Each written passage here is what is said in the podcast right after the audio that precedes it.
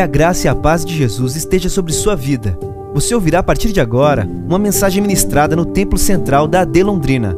Que o Senhor fale fortemente ao seu coração e te abençoe de uma forma muito especial.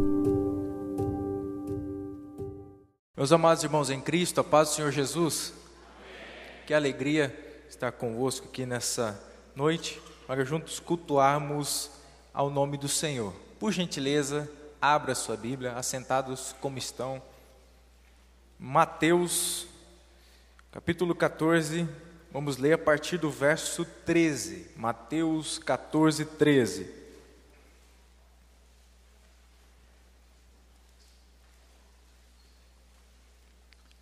Evangelho de Jesus Cristo, escrito por Mateus, capítulo 14, a partir do verso 13. Assim diz a palavra do Senhor. Jesus, ouvindo isto, retirou-se dali num barco para um lugar deserto, à parte. Ao saberem disso, as multidões vieram das cidades, seguindo-o por terra. Ao desembarcar, Jesus viu uma grande multidão, compadeceu-se dela e curou os seus enfermos. Ao cair da tarde, os discípulos se aproximaram de Jesus e disseram: Este lugar é deserto e já é tarde. Mande as multidões embora, para que, indo pelas aldeias, comprem para si o que comer. Jesus, porém, lhes disse: Não precisam ir embora, deem vocês mesmo de comer a eles. Mas eles responderam: Não temos aqui senão cinco pães e dois peixes. Então Jesus disse: Tragam esses pães e peixes aqui para mim. E, tendo mandado que a multidão se assentasse sobre a relva, pegando os cinco pães e os dois peixes, erguendo os olhos para o céu, os abençoou. Depois, partindo os pães, deu-os aos discípulos, e estes deram às multidões. Todos comeram e se fartaram, e ainda recolheram doze cestos cheios dos pedaços que sobraram. E os que comeram eram cerca de cem mil homens, cinco mil homens, além de mulheres e crianças. Louvado seja o nome do Senhor. Por gentileza, deixe no Data Show o versículo de número 14. Jesus, ele era um mestre por excelência, o professor dos professores. E como um grande mestre, o objetivo era formar em seus discípulos a continuidade do seu legado. O objetivo era que os seus discípulos fossem a extensão daquilo que o próprio Cristo tinha como a, sua parte de vida, como a sua vivência, como a sua prática. Fazendo isso, Jesus colocava é, é em prática essa atuação do professor que é por meio da didática formar aqueles que estão o seguindo. O próprio Deus fala que é, o objetivo é formar aqueles que estão próximos de Jesus, para que sejam a sua semelhança, a semelhança do Filho de Deus. Jesus, por outro lado, querendo formar este este legado, deixar este legado nos seus discípulos, ele tinha como base em sua pedagogia a prática. Jesus entendia que a prática precedia a teoria. É por isso que se nós formos ver Atos capítulo 1 versículo 1, quando Lucas ele está falando sobre Jesus, ele fala: "Eu estou escrevendo aqui sobre as coisas que Jesus de Nazaré começou não só a fazer, mas também a ensinar. Por isso que Jesus, ele tinha como parte inerente do seu ministério, que esta prática precedia o que ele iria ensinar. Tendo por base, ao lermos esse texto, que Jesus queria formar em seus discípulos o seu caráter, queria que os seus discípulos fossem a extensão do próprio Cristo, e que Jesus toma primeiramente a prática para depois partir para o, o ensinamento verbal. Nós vemos que nesse texto, Jesus, ele coloca em prática a sua pedagogia. Jesus reúne os seus discípulos e, em meio de um milagre cotidiano, Jesus pratica, Jesus mostra como que faz, para que depois os seus discípulos, nesse processo de ensinamento, tomem tento do que o mestre havia acabado de fazer e repliquem a, o ensinamento de Jesus. E por meio desta, desta fórmula, Jesus ia trabalhando nos seus discípulos diariamente, diariamente e formando neles o caráter de Cristo. Por isso, ao analisarmos o texto, eu quero que nós possamos dividir em duas partes. Primeiro, a prática de Jesus, aquilo que Jesus fez e como ele fez. E segundo, como os discípulos, após ver a ação de Cristo, tentou replicar aquilo que Jesus havia ensinado. Por isso, vamos partir para a prática de Jesus. Jesus, ele desembarca do barco e ele vê uma multidão. A primeira percepção de Jesus é olhar para aquela multidão e ver que aquela multidão tem uma necessidade. São muitos e a necessidade é que eles estão doentes. Quando Jesus tem a percepção de que há uma multidão, que há uma necessidade, que eles estão doentes, logo Jesus olha para as coisas ao seu redor, e ao olhar para a situação ao seu redor, Jesus vê que tem uma dificuldade. Eles estão doentes, são muitos, e aqui não tem nenhum hospital, não tem ninguém que possa ajudá-los, não tem uma farmácia aqui perto. Então Jesus tem a percepção de que há uma multidão, Jesus tem a percepção de que há uma necessidade, e em meio a essa necessidade, Jesus vê que tem um agravante. Mas Jesus parte para o próximo passo, que é ele é imbuído. Jesus ele é batizado de um sentimento muito nobre. Jesus é batizado de compaixão. E é nesse processo em que Jesus tem esse sentimento de compaixão para o próximo, que ele parte para o próximo passo, que é ter a certeza de que eu tenho um senso de responsabilidade para com a necessidade que eu acabei de ver. Após Jesus ter a certeza desse senso de responsabilidade, Jesus então parte para a ação e essa ação é transformadora. Jesus cura todos aqueles que ali estão. Por isso Jesus ele primeiro olha a necessidade, depois ele consegue ver que tem uma dificuldade, mas Jesus tem um sentimento a respeito daquelas pessoas que estão em dificuldade. Após ter esse sentimento, Jesus, ele tem a responsabilidade em si de que algo precisa ser feito. E após Jesus ter esse senso de responsabilidade, ele parte para a ação e essa ação é transformadora. Vamos para o segundo ato. Agora é os discípulos que viram o que o mestre acabou de fazer e que vão replicar aquilo que o mestre acabava, acabara de fazer. Primeiro, os discípulos, assim como Jesus, eles olham para a multidão e eles veem uma dificuldade. Eles falam assim: essa multidão tem fome. Segundo, assim como Jesus, os discípulos olham para a multidão e constatam que há uma dificuldade no ambiente.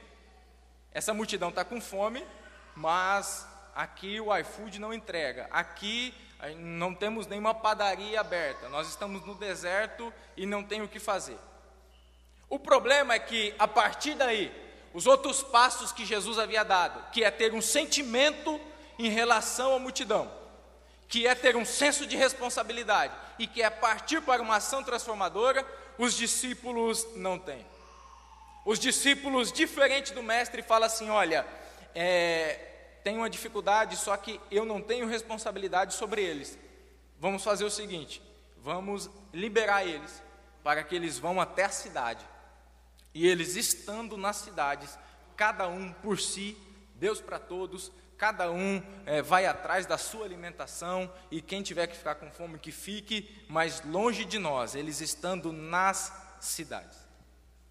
É por isso que eu quero compartilhar com vocês hoje é, esses três pontos que faltaram aos discípulos, e que pode ser que, como igreja, nós, nós tenhamos dia após dia a ingrata satisfação de replicar o que os discípulos fizeram. Está nos faltando, após esse diagnóstico, termos um sentimento, termos uma responsabilidade e termos uma ação transformadora. Esse sentimento que faltou aos discípulos e que Jesus teve, que o, o texto deixa bem, bem claro que Jesus teve uma compaixão naqueles homens, é extremamente valioso no meu interior para a relação que eu tenho para com o meu irmão, para com o meu próximo. Muitas vezes nós, por falta deste sentimento, por falta desta compaixão, por falta desta empatia, ao analisar o sofrimento do próximo, nós não tomamos para nós a dor do próximo. Nós estamos como o filho mais velho na parábola do filho pródigo, que quer tomar para si as bênçãos da paternidade, mas que não quer assumir as responsabilidades da irmandade. Nós olhamos para o próximo e fala: esse aqui não é meu irmão, Deus é meu pai, mas o próximo não é o meu irmão. E quando nós falamos com Deus, à, à luz do texto que falamos do filho pródigo, da parábola, fala assim: olha, esse teu filho. E a, a resposta do pai, quando ele vai falar para o irmão, é justamente isso: olha, primeiramente, camarada, deixa eu te falar uma coisa, ele é teu irmão. Então, se você está querendo me assumir como pai, se você está querendo ter as bênçãos de, de ter Deus como pai, primeiro, você tem que assumir que todos aqueles que o Pai escolheu, que todos aqueles que estão na família de Deus também são nossos irmãos. E quando nós assumimos isso, o nosso senso de percepção muda, porque essa empatia é visto como alguém que é da mesma família que a minha que está em necessidade, que está em precisão, que está em, em, em, um ambiente que precisa da minha ajuda, e eu vou olhar para ele e ter ele como irmão. O problema é que muitas vezes nós olhamos para as diferenças e nós achamos que as diferenças são mais fortes para nos separar do que o elo que nos une, que é o elo da paternidade de Deus. Nós olhamos para o próximo e vemos que a, a, a diferença que eu tenho com ele ela é mais forte para me afastar dele do que o elo que é um elo familiar, que é o sangue de Cristo Jesus que nos faz um só, que nos faz um só corpo.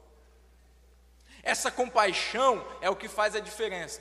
Jesus, quando alguém lhe pergunta sobre quem é o próximo, lhe faz uma indagação, Jesus então começa a contar uma história. E ele fala assim que um homem estava entre Jerusalém e Jericó, de repente os bandidos o assaltaram e nesse assalto ele ficou no chão caído, como que quase morto. Passou por ele primeiro um levita, depois passou por ele um sacerdote. E o texto deixa claro que o levita e o sacerdote, ao passarem pelo local que aquele homem está ali caído no chão, quase morto, em necessidade, eles passam ao largo. Algumas, algumas traduções diz que eles se desviaram ou se afastaram porque eles viram a necessidade e se afastaram. Mas aí Jesus vai continuar a história e fala que vem então um samaritano. O samaritano olha para aquele homem e para ele o fato dele ser samaritano não conta, porque tem um elo que é muito mais forte. E o texto diz o seguinte: e aquele samaritano, tendo compaixão, se aproximou daquele que estava caído, e por se aproximar, cuidou das suas feridas e levou até um lugar que ele poderia ser cuidado. quando nós entendemos que aquém das diferenças, eu tenho um sentimento para com o meu próximo.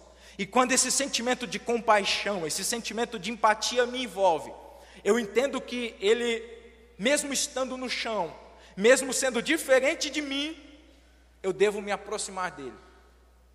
E que coisa terrível é nós sermos conhecidos pela, pela nossa roupa, pela nossa, pela nossa carteirinha, pela, pelas características externas. E alguém falar assim: ó, eu sabia que era um levita, eu sabia que era um sacerdote, mas quando ele viu a necessidade, ele não se aproximou, ele se afastou.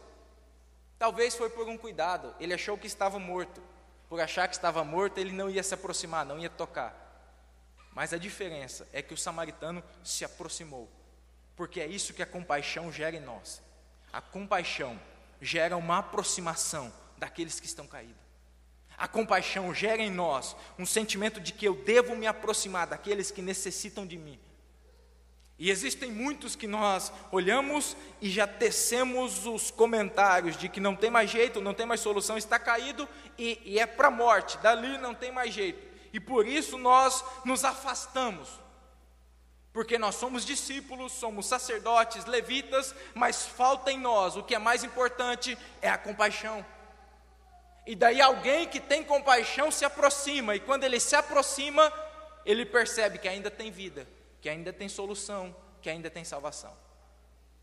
O que os discípulos não entenderam é que Jesus fez o que fez, porque antes da ação, Jesus teve compaixão. Jesus analisa a necessidade, Jesus analisa as dificuldades, Jesus tem compaixão e logo depois, Jesus tem um senso de responsabilidade. Os discípulos, por não terem compaixão, não tiveram esse senso de responsabilidade. Os discípulos olham para Jesus e falam assim: Olha, é o seguinte, vamos liberar eles, cada um por si. Eles podem, eles estão com fome, mas vieram. Ele veio por, porque quis. Ele não veio com as pernas dele? Agora ele vai comprar comida. A responsabilidade dos discípulos pela falta de compaixão não alcança aqueles que têm necessidade, porque olha e fala assim: eu não tenho responsabilidade nenhuma sobre ele, a responsabilidade é sobre mim.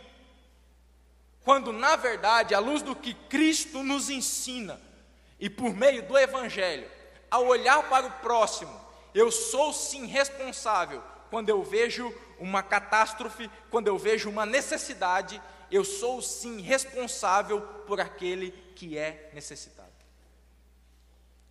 Quando eu, quando eu olho para ele, eu vejo que ele é meu irmão.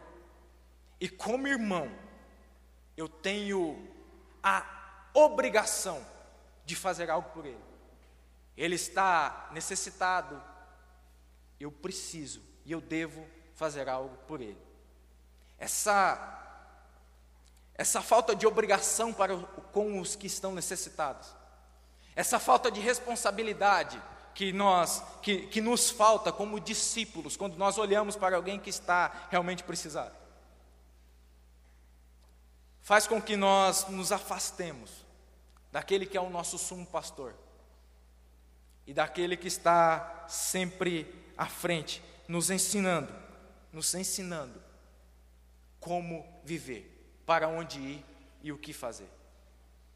Quando, quando lhes falta essa compaixão e lhes falta esse senso de responsabilidade, os discípulos então não têm uma ação transformadora. Ação essa que é obrigação, que é nossa responsabilidade enquanto discípulos, quando nós vemos alguém que precisa. Pela compaixão e pelo senso de responsabilidade, essa ação é necessária. Quando nós entendemos que essa conversão, que quando nós vamos para Cristo, a conversão em Cristo é muito mais do que eu me arrepender dos meus pecados, mas é eu me arrepender de quem eu era sem Deus. A conversão é muito mais do que simplesmente eu estar em um caminho e de repente eu vejo que Deus não se agrada com esse caminho e eu paro de caminhar por esse caminho. Quando nós vemos a expressão bíblica para a conversão, a mudança de rota, a mudança de mente, o arrependimento, é sobre alguém que está caminhando em uma direção, olhando para si, e de repente, olhando, ele tem uma volta completa, e ele não somente para de fazer o mal que ele havia feito, ele começa a andar na direção contrária da qual ele estava vindo. Então, se eu fazia algo, eu me converti, eu volto na mesma direção, e agora não olhando para mim, para as minhas necessidades, mas olhando para as necessidades do outro. Para que nós possamos entender e para que possa ficar claro, era só nós entendermos a história de um homem chamado Zaqueu. Jesus entra na casa de Zaqueu. Zaqueu passa por esse processo de mudança de mente, passa pelo processo da conversão. Então Zaqueu fala assim: Olha, se eu, se eu roubei de alguém, então eu não simplesmente vou parar de roubar, agora eu vou olhar para os pobres e eu vou devolver aquilo que eu roubei, multiplicando aquilo que eu havia feito. Porque se antes eu roubava porque eu estava pensando em mim, agora que eu passei por esse processo de conversão, eu não olho mais para mim, eu olho para o outro. Paulo e Silas estão, são presos, são torturados por um, um, um, senhor que é o responsável pela cadeia em que eles estão. De repente, à noite, Deus faz um milagre, vem um terremoto. Em meio àquele terremoto, aquele homem se desespera, pensa em morrer, pensa em se matar, porque ele fala assim: ó, todos, todos que estavam aqui fugiram, eu vou morrer. É, mas aí Paulo fala: não se preocupe, nós estamos aqui. Paulo fala do evangelho e aquele homem se converte. Aquele homem tem essa mudança de perspectiva. E o que é interessante é que, se nós vermos no decorrer do texto, a Bíblia fala que aquele homem chama Paulo e Silas para estar na sua casa, e enquanto Paulo e Silas estavam falando do evangelho, aquele homem que antes estava causando feridas, agora ele está cuidando das feridas dos outros. O processo de conversão, essa mudança de mentalidade em que eu estou caminhando, se importando comigo e com as minhas necessidades. Aí eu encontrei Cristo. E porque eu, entrei, porque eu encontrei Cristo, eu olho numa outra direção. E essa outra direção é o próximo, é o outro, é a família de Deus. Por isso que em Filipenses Paulo escreve assim: olha, aquele que roubava, aquele que furtava, não furte mais, antes trabalhe para que com as suas mãos possa atender os necessitados. Eu tirava dos outros para mim, agora eu tiro de mim para os outros. É, é, é, esse processo de conversão na qual Jesus fala: olha, você quer vir após mim? Primeira coisa que você vai fazer, negue-se a si mesmo. Porque é o primeiro passo desse, dessa, dessa conversão que nos leva a sermos verdadeiros discípulos de Cristo.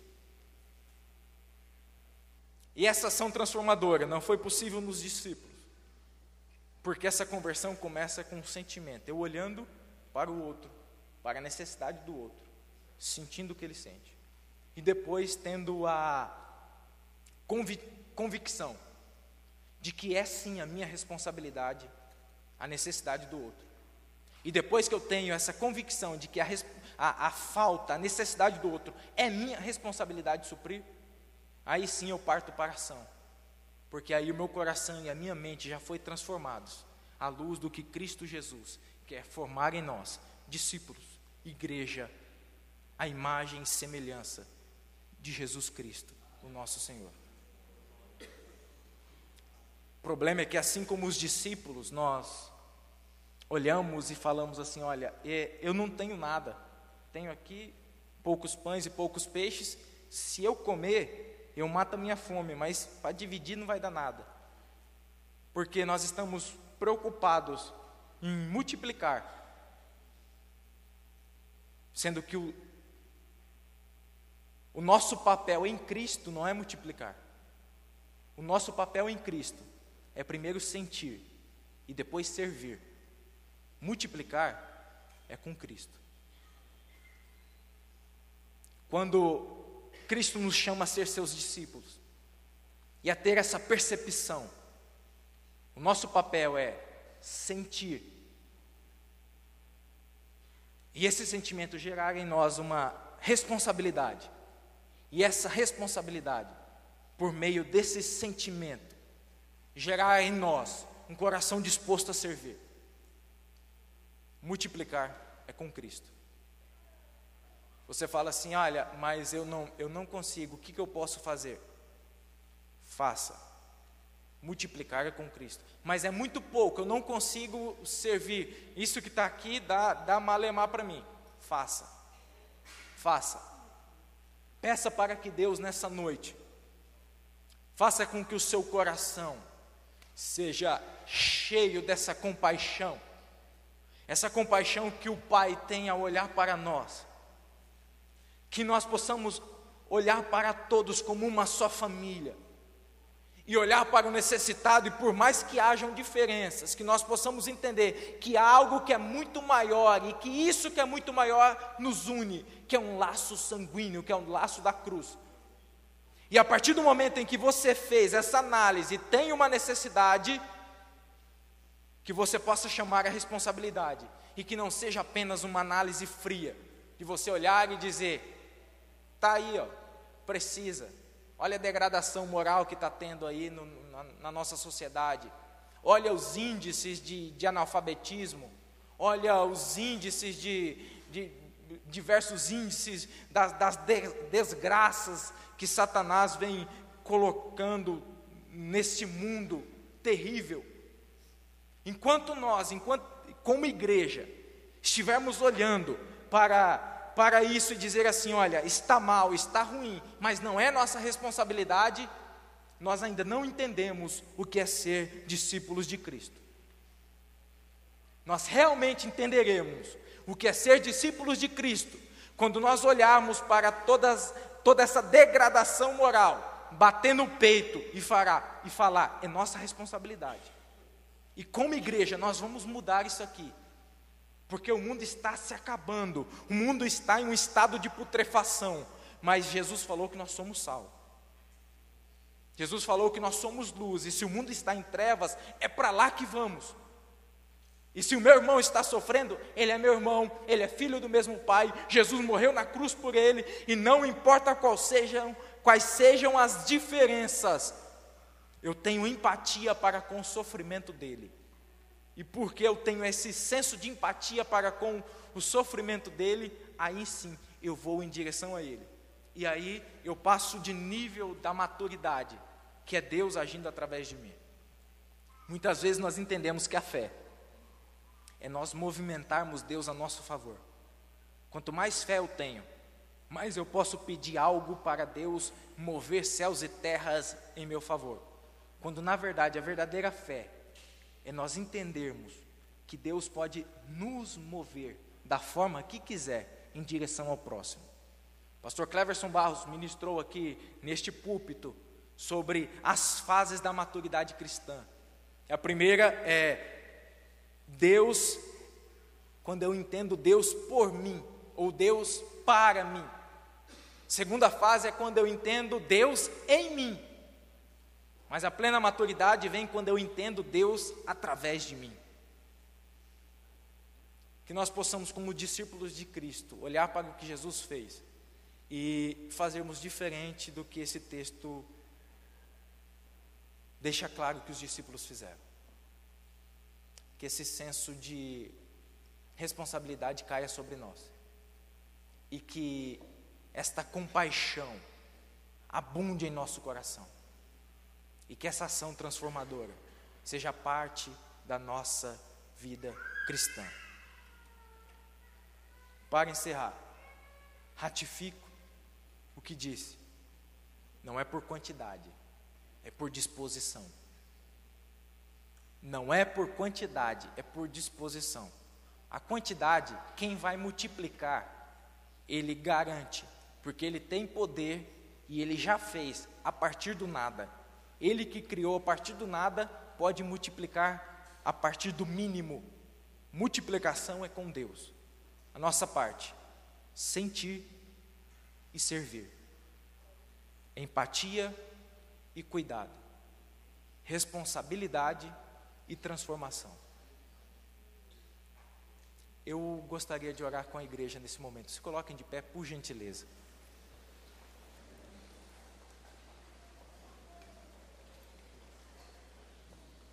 E em nome de Jesus,